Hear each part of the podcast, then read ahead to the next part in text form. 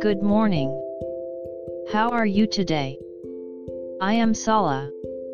Let's start today's Bible. Today's Bible verse is Genesis 1 5. I'll read. God called the light day, and the darkness he called night. So the evening and the morning were the first day. Amen.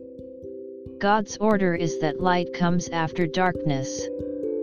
The luminous morning comes after the evening that leads to darkness. Salvation always comes after judgment, hope after despair, and peace after suffering. This is the order of God's work that He already showed us when He created the heavens and the earth.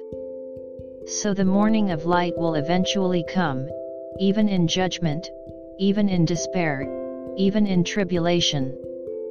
May we continue to rely on the Lord today. God bless you. See you tomorrow.